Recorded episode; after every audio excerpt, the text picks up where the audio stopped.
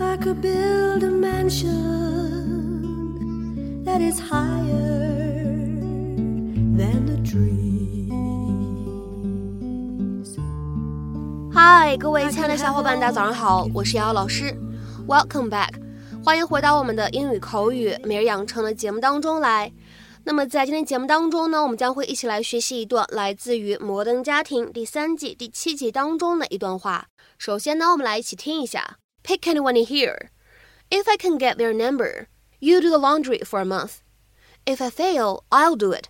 Pick anyone in here. If I can get their number, you do the laundry for a month. If I fail, I'll do it. Pick anyone in here. If I can get their number, you do the laundry for a month.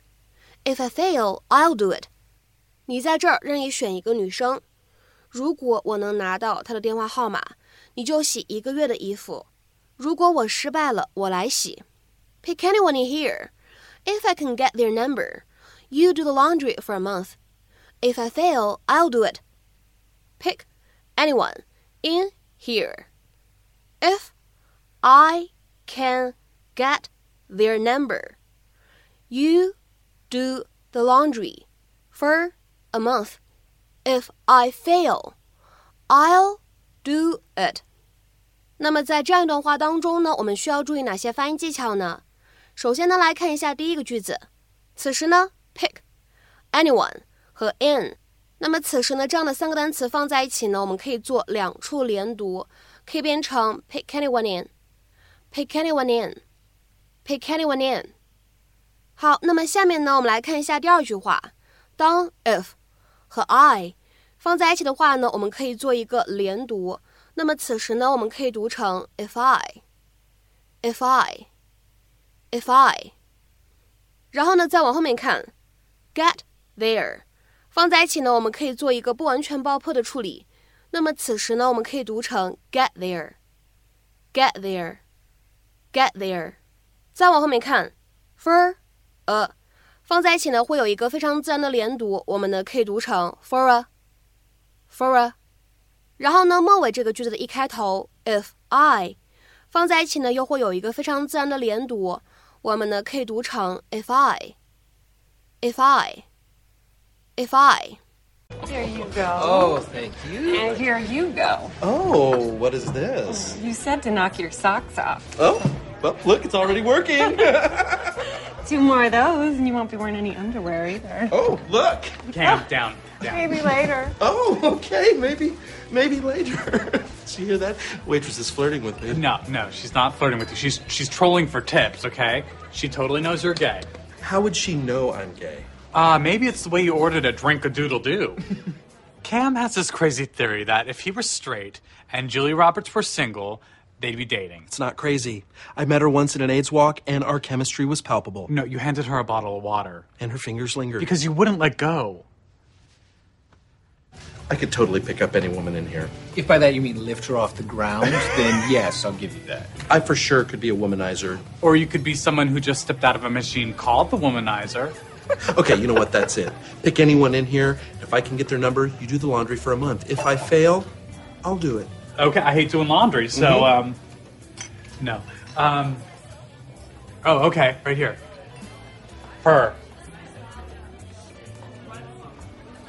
那么其实呢，说到洗衣服，大家呢课本里面很多时候呢学的都是 wash the clothes，对不对呢？对的。比如说下面呢，我们先来看一下这样的两个简单的例子。第一个，I'm washing all the dark clothes together，我再把所有的深色衣服放在一起洗。I'm washing all the dark clothes together。下面呢，我们来看一下第二个例子。Could you please wash all the clothes？能不能请你把那些衣服都洗了？Could you please wash all the clothes？但是呢，我们在口语当中，其实呢，说到洗衣服，你可能呢会听到别人使用 do the laundry，或者呢 do the wash，或者 do the washing 啊这样的一些短语呢来表示洗衣服这个意思。其实呢，刚才这三个短语当中的末尾这两个，你会感觉长得很像，对不对？那么其中呢，do the washing 一般来说常见于英式英语，do the washing。而 do the wash 一般来说呢更常见于美式英语。那么以上所提及的这些动词短语呢，它们的意思其实都是一样的，都指的是什么呢？洗衣服。